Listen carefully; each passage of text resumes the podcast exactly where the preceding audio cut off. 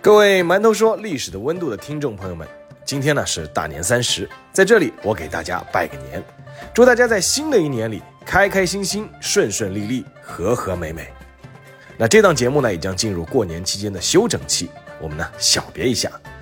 祝大家休的假期有长度，领的红包有厚度，吃的美食有温度，睡的懒觉有深度，做的计划有高度，新的一年有力度。